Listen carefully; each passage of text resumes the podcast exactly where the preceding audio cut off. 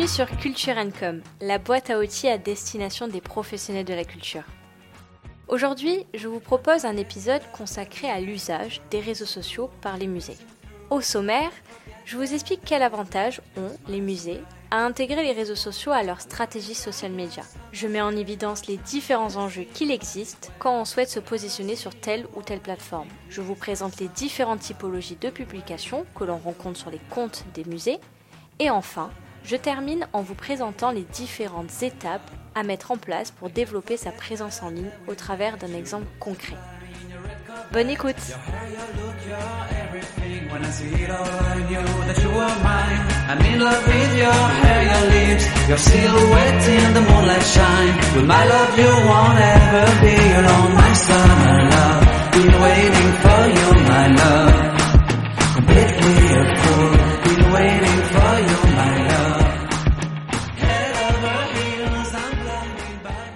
Intégrer les réseaux sociaux dans une stratégie de communication n'est plus une question que l'on se pose, tant ces derniers sont devenus des outils puissants de communication. Les premières plateformes de réseaux sociaux sont apparues à la fin des années 90, début 2000. En 2004, tout s'accélère avec la création de Facebook, qui s'ouvre au monde entier dès 2006. Petit à petit, les entreprises et les marques se positionnent sur cette plateforme pour transposer leur communication print. C'est une pratique maladroite, mais rappelons-le, le métier de community manager ou de social media manager n'existe pas encore. Au fil des années, de nouvelles plateformes naissent et deviennent le quotidien de millions d'utilisateurs. Face à cet engouement, les musées se sont également emparés de ces nouveaux outils de communication. Leurs principales motivations sont de toucher un plus large public, parfois plus jeune que leurs visiteurs habituels, de dépoussiérer leur image institutionnelle, que l'on pense arbitrairement comme vieillotte, de créer un lien d'échange et de confiance avec leur public en montrant notamment les coulisses de l'établissement et de, bien évidemment, transmettre des informations. Contrairement aux autres utilisateurs professionnels, les musées n'utilisent pas les réseaux sociaux dans un esprit de vente et de commerce, mais plutôt comme un moyen de développer leur notoriété et la visibilité de leur actualité et programmation. Les réseaux sociaux possèdent de nombreux avantages qui intéressent les musées. Notamment, ils sont des démultiplicateurs de viralité. Les contenus, quand ils sont appréciés, sont relayés plus rapidement et à grande échelle. Il n'y a plus de limite géographique ni de temps. Également, les réseaux sociaux permettent de créer une certaine proximité avec les usagers, avec les systèmes de like, de partage et de commentaires. Ces derniers peuvent exprimer leurs besoins, leurs attentes ou leurs envies à chaque publication. C'est certes parfois pas utilisé de la meilleure façon possible, bonjour les haters, mais ces boutons d'interaction permettent au musée d'obtenir des indicateurs sur les pratiques de sa communauté. Est-ce qu'elle préfère du contenu vidéo? Est-ce que ce quiz en story a créé de l'engouement? Etc. Mais ce type d'indicateur doit être pris avec prudence. Le nombre de likes est de moins en moins un indice de performance. Pareillement pour le nombre d'abonnés à une page. Il faut plus se concentrer sur les indicateurs d'interaction, commentaires, réactions, partages. Et enfin, les réseaux sociaux permettent une nouvelle forme de monstration des œuvres. Instagram est un très bel exemple pour cela. Ce dernier est basé sur le visuel et permet de valoriser et mettre en lumière les œuvres et les artistes d'une nouvelle manière, avec peut-être des zooms sur des détails d'œuvres. Une certaine proximité se crée avec les peintures. La diffusion de ces photos et vidéos permet aussi de rendre visibles les œuvres par un plus grand nombre. Elles deviennent alors plus accessibles. La Museum Week est très probablement le résultat de cette nouvelle pratique des musées et de ce besoin croissant de créer un lien différent avec les publics. Cet événement a été créé en partenariat avec l'UNESCO en 2014 et consiste à publier chaque jour, durant une semaine, sur des thématiques tournées vers le public et les coulisses de l'institution. Le but est de sortir un peu des publications habituelles et de montrer l'envers du décor. Initialement, cet événement se concentrait sur Twitter. Maintenant, toutes les plateformes sont mobilisées. L'arrivée des réseaux sociaux a permis de faire émerger de nouveaux métiers, que cela soit dans les musées ou ailleurs. Comme dit précédemment, les métiers de la communication digitale n'ont émergé que très récemment pour répondre à ce besoin accru de se positionner sur les différentes plateformes. Et cela évolue encore. On ne demande plus au community manager de savoir seulement animer, modérer, poster du contenu, mais également d'en créer. De plus, cette professionnalisation de l'utilisation des réseaux sociaux a amené les institutions à réfléchir plus sérieusement à leur stratégie et leur positionnement sur chaque réseau. L'objectif étant d'élaborer une stratégie adaptée, que ce soit pour la cible visée que la plateforme que l'on souhaite utiliser. En effet, chaque réseau social ne s'alimente pas de la même manière, même si certaines publications peuvent être recyclées d'une plateforme à une autre. Vous allez sûrement me demander pourquoi ce n'est pas possible pour plusieurs raisons. D'un, chaque plateforme a ses propres utilisateurs. Sur Facebook, on ne retrouve pas la même communauté que sur TikTok, qui touche plutôt à un public jeune, adolescent. De deux, chaque plateforme a son usage. Sur LinkedIn, on s'attend probablement à lire des publications autour de l'emploi, du recrutement, de l'insertion professionnelle, de l'activité autour de tous ces sujets. Sur Twitter, on est sur de l'information en continu, en direct, sur le vif. Il permet aussi de faire de la veille et de répondre parfois à certaines sollicitations. Le contenu d'Instagram est très travaillé, très esthétique, très visuel, tellement que l'on pourrait parfois apparenter cette plateforme à la vitrine d'un magasin. Plus la vitrine est belle et intéressante, plus on a envie d'en savoir plus. Facebook est un peu le passage obligé de notre présence en ligne, sur lequel on relaie plutôt des messages institutionnels, formels. Il permet aussi de répondre aux internautes, tels le nouveau SAV 2.0. Bien évidemment, ceux-ci sont des exemples, car chaque musée communique différemment d'une plateforme à une autre, car elle s'adapte à sa communauté et ses usages. Dans une précédente interview sur ma chaîne, Blandine Tissier, community manager et webmaster à l'INRAP, m'a partagé qu'elle concentrait sa communication digitale sur Facebook et Twitter. Sur Twitter, la communauté de l'INRAP est principalement constituée d'institutions culturelles, de dirigeants et de chercheurs. Par conséquent, elle axe plutôt les publications autour de l'institutionnel, avec un ton et un format correspondant. Sur Facebook, on retrouve plutôt des amoureux de l'archéologie, des particuliers qui sont friands d'actualités de fouilles archéologiques dans leur région. Même si les publications de l'INRAP peuvent s'entrecroiser entre Twitter et Facebook, la réception est différente, car l'audience est différente. En résumé, chaque réseau social possède ses propres règles de publication, de format, d'audience et de pratique. Et bien évidemment, il faut être attentif aux personnes qui constituent notre communauté, car notre façon de communiquer est indubitablement liée à elles. On ne communique pas car il faut simplement communiquer. La communication permet de créer un lien d'échange et de partage avec les personnes qui nous lisent et nous écoutent. La communication n'est pas seulement un levier de promotion et de vente comme on peut le penser. Elle sert à rendre parfois accessibles des contenus qui le sont difficilement. Elle permet aussi de rendre humaine une institution que l'on peut penser froide. Enfin, la communication digitale permet de faire rayonner des projets et des initiatives et de contribuer à la visibilité d'un établissement, d'une association ou d'un indépendant. La communication, qu'elle soit digitale ou print, doit être perçue comme un outil que l'on met au service de nos projets.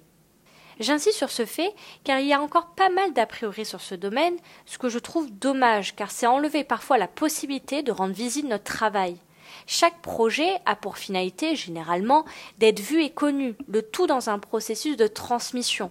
La communication permet cette rencontre entre une initiative et un public.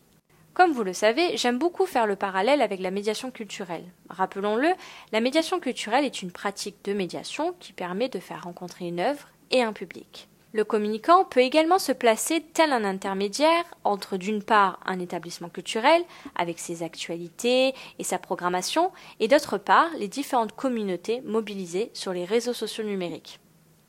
En termes d'usage, comme dit précédemment, chaque réseau social possède ses propres règles d'utilisation. Néanmoins, il existe différentes typologies de publications que l'on retrouve régulièrement dans le cadre de la communication digitale et culturelle d'un musée. J'en ai identifié sept. La première est la plus logique, c'est celle où on présente une œuvre ou un artiste. On peut apparenter ça à de la médiation. Le but de ce type de publication n'est pas de se substituer à une visite guidée dans un musée, mais de donner une première lecture d'une œuvre qui est peut-être exposée dans les collections permanentes ou à l'occasion d'une exposition temporaire. Par exemple, le Palais des Beaux-Arts de Lille a créé le hashtag Une œuvre, une story. Ou bien encore, on peut utiliser le fameux hashtag Le saviez-vous, qui permet de raconter une histoire ou une anecdote. L'utilisation des réseaux sociaux pour ce type de publication permet une approche de l'histoire de l'art plus ludique et plus accessible. Deuxième type de publication, c'est la promotion d'événements. On communique sur la prochaine exposition, la nocturne du jeudi soir. Cela permet de montrer que le musée a une programmation riche et dynamique.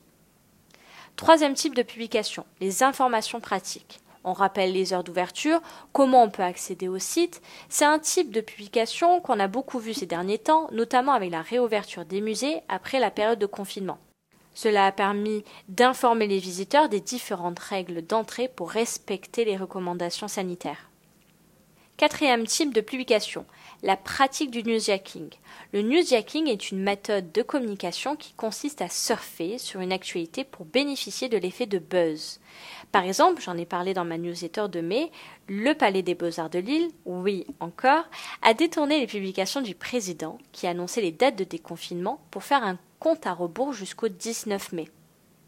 La création de challenge est le cinquième type de publication que l'on peut retrouver sur les réseaux sociaux des musées. En mars 2020, le Getty Museum de Los Angeles a lancé le hashtag Getty Museum Challenge, qui a mis au défi les internautes de reproduire chez eux des chefs-d'œuvre et de diffuser cela sur les réseaux sociaux. Cette invitation à reproduire des œuvres avec les moyens du bord a permis de faire découvrir l'art d'une nouvelle manière et de créer de l'engouement auprès des participants le Getty Museum a clairement mis à profit la viralité des réseaux sociaux. Les musées peuvent également être amenés à dévoiler leurs coulisses, la restauration en cours d'une œuvre ou les derniers préparatifs avant l'ouverture d'une nouvelle exposition temporaire. Cela permet d'humaniser l'institution, vue souvent comme quelque chose d'assez opaque. Et enfin, le septième type de publication est celui du repartage. Valoriser les publications de sa communauté est un bon moyen de montrer que l'établissement est attentif à ses visiteurs. Avec le hashtag Rigram, le musée d'Orsay et le MUSEM, par exemple, partagent régulièrement des photos prises par les visiteurs. Bien évidemment, cette liste n'est pas exhaustive, mais elle présente des grandes typologies de publications que l'on peut retrouver sur les comptes des musées. Mais concrètement, comment développer sa présence en ligne grâce aux réseaux sociaux? Que l'on soit un musée, une association culturelle ou un entrepreneur, il y a différentes étapes à mettre en place. Bien sûr, chaque étape doit être adaptée à son activité et ses capacités. Première étape, et non des moindres, définir un objectif clair. Est-ce que vous voulez créer un lien avec votre audience au-delà de sa visite? Est-ce que vous voulez attirer un nouveau public? Si oui, lequel? Voulez-vous redynamiser votre présence en ligne? Ce sont toutes des réponses différentes qui amènent à des stratégies différentes.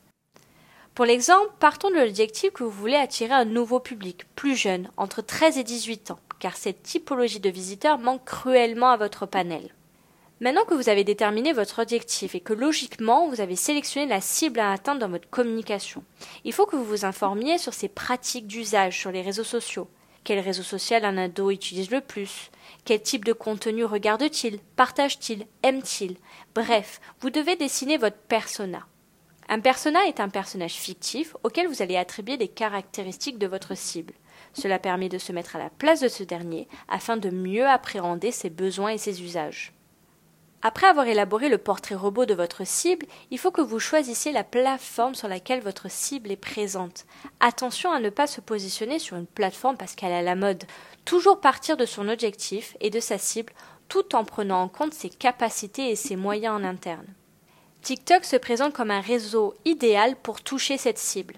Si vous maîtrisez ces fonctions, qui est la création de courtes vidéos, vous pouvez maintenant élaborer votre stratégie social media et votre ligne éditoriale qui comprend notamment le ton et le format de vos publications. Comment allez-vous vous adresser à votre cible? Quel hashtag allez-vous utiliser? Allez-vous utiliser des émoticônes? Quelle typologie de message voulez-vous transmettre? Est-ce juste de l'information, de la médiation? Voulez-vous dévoiler les coulisses? Allez-vous utiliser du texte dans vos vidéos comme des sous-titres? Quel type de format voulez-vous développer? Des formats interviews, des prises de vue d'une salle d'expo ou d'un site?